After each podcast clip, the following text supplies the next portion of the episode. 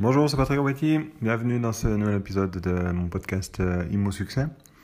Euh, Aujourd'hui, on va voir tout simplement euh, quelles sont les, en fait, les, choses à faire attention lorsque vous faites l'acquisition d'une maison, on va dire, plutôt ancienne ou d'un immeuble plutôt ancien ou un appartement, c'est aussi valable, que ce soit pour y habiter ou tout simplement pour, pour après faire du rendement ou pour le rénover et le revendre. Donc en fait, qu'est-ce qu'il faut faire attention euh, euh, pour pouvoir en fait anticiper aussi d'éventuels problèmes et de, de, fortes charges en fait de, rénovation.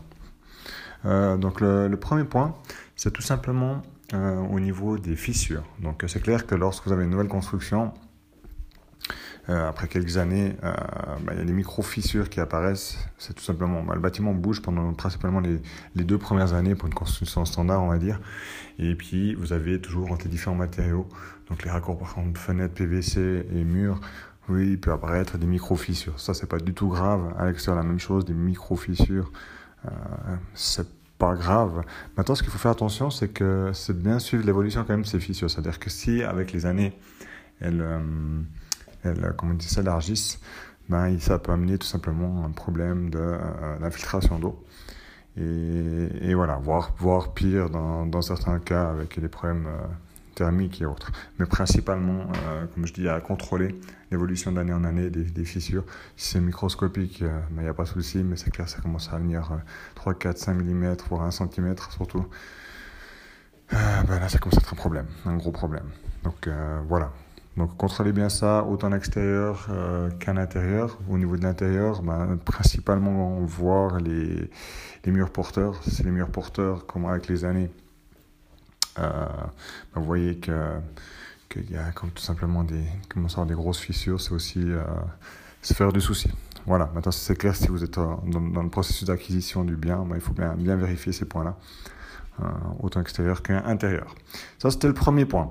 Le deuxième point, c'est au niveau du sol. Tout simplement, bah, par exemple, si vous avez, vous allez dans une, euh, je sais pas, une, ferme, euh, par exemple, partiellement rénovée, ou un immeuble, euh, en, enfin, en sature bois, ou une maison en sature bois, euh, si vous voyez que le sol est gondolé, ou bien tout simplement il y a le parquet, euh, du parquet qui est posé, contrôlez, ben, vous regardez un peu le niveau, et si vous voyez que c'est gondolé en fait tout le long, euh, c'est qu'il y a certainement à nouveau un problème d'humidité ou d'infiltration d'eau.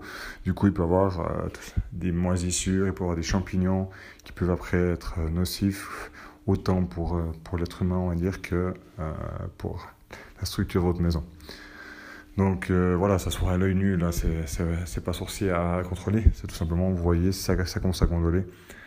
quand vous allez, je m'envoie les pièces où il y a du parquet ou du plancher, ou même du pergo, euh, on voit tout de suite en fait, c'est comme ça gondolé, c'est qu'il peut avoir des, des problèmes d'humidité ou, ou même, euh, bah, nous ça peut être lié aux fissures que, vous aurez pu constater à l'extérieur d'infiltration d'eau, ça rentre à l'intérieur, ça gondole, et, et, voilà. Donc ce serait deux éléments à faire vraiment attention.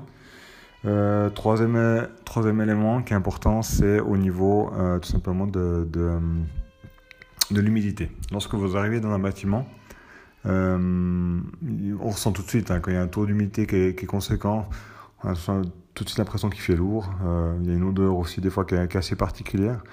Et ben à nouveau, ça, ça rejoint un peu les deux premiers points, c'est l'humidité. Euh, bon, si c'est une toute nouvelle construction, euh, ben c'est normal. Euh, tant que la maison sèche, à nouveau on parle de, de, de deux ans, donc il peut y avoir de la condensation sur les fenêtres. surtout quand il commence à être en hiver, ça chauffe à l'intérieur, l'extérieur fait froid. C'est une réaction normale. Mais maintenant, si vous avez un bâtiment qui date de X années, si vous rentrez ça sent vraiment l'humidité, c'est clair dans une buanderie, ça reste tout à fait normal, mais après dans une habitation, c'est quand même, euh, quand même bizarre, voire douteux. Donc à nouveau bien investiguer, euh, revenir regarder les pièces si vous voyez des, des taches en pied de façade, enfin en pied de mur intérieur par exemple sur le crépi, taches brunes ou le sol qui gondole, euh, ou allez voir au sous-sol aussi si vous voyez des éléments, des taches qui pourraient être, qui pourraient être un peu douteuses. Voilà, problème d'humidité. Après, ben voilà, si c'est que de l'humidité, c'est qu'il y a, ben voilà, peut-être ça demande à être aéré, de l'odeur et tout ça. Mais maintenant, si c'est une habitation ben, où il y a des gens qui, qui, vous la vendent, c'est pas inhabité, ben, bien investiguer pour éviter justement d'avoir ces problèmes à nouveau de d'eau. L'eau, c'est un peu une plaie dans la construction, c'est-à-dire que quand vous avez des infiltrations d'eau, des problèmes d'humidité, ça peut vraiment venir de, de 1000 facteurs différents, de 1000 sources différentes, et puis c'est des fois très compliqué à, à, trouver la source et puis à, rénover tout ça. Donc ça peut être des coûts conséquents, et puis si vous faites un achat pour, euh, pour du rendement, euh, ça, ça devient un peu compliqué, même pour la revente, hein, parce que si vous achetez euh, pour revendre derrière, vous rénovez au milieu, ben, ça fait, fait des surcoûts et puis vous avez des mauvaises surprises financières. Voilà, maintenant le quatrième élément que je voulais vous parler aujourd'hui encore, c'était au niveau de la facture d'électricité. Alors vous direz, mais bah ouais, bon, c'est un peu étonnant.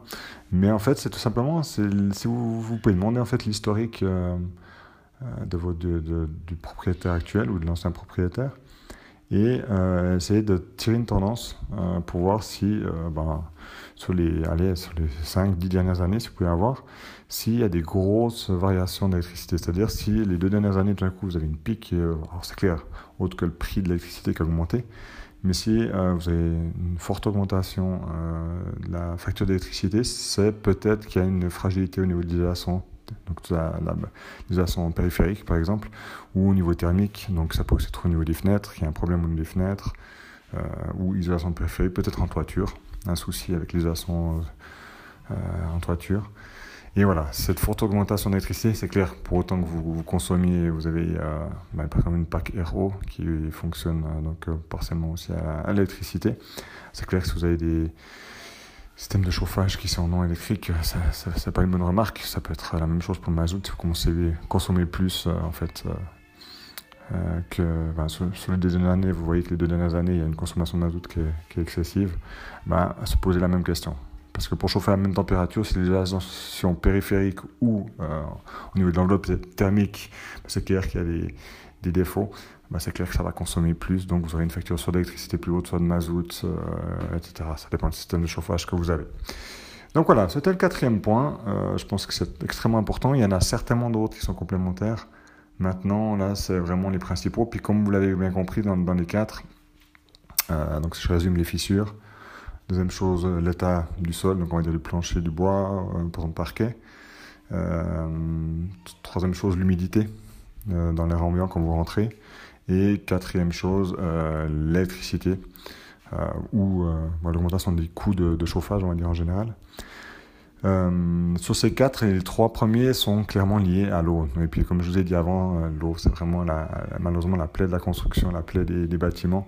Euh, ça peut être aussi plein d'autres choses, hein, mais à l'heure actuelle, c'est vrai que si vous avez des problèmes d'infiltration d'eau dans un bien que vous voulez racheter, que ce soit pour y habiter ou pour rénover ou pour, euh, pour de l'investissement locatif, c'est des fois compliqué à trouver, donc ça peut être une mauvaise surprise et vous pouvez euh, vraiment perdre, perdre beaucoup de plumes là-dedans. Donc voilà, je vous invite à faire bien attention à tout ça. si vous avez d'autres, expériences là-dedans, n'hésitez pas à nouveau à, Donnez vos commentaires. Euh, si vous voulez qu'on investigue un peu plus, euh, si vous avez un cas particulier à discuter, je suis bien sûr à disposition. Et voilà, moi je vous dis euh, donc une excellente semaine et je vous dis à tout bientôt pour le prochain épisode. Au revoir.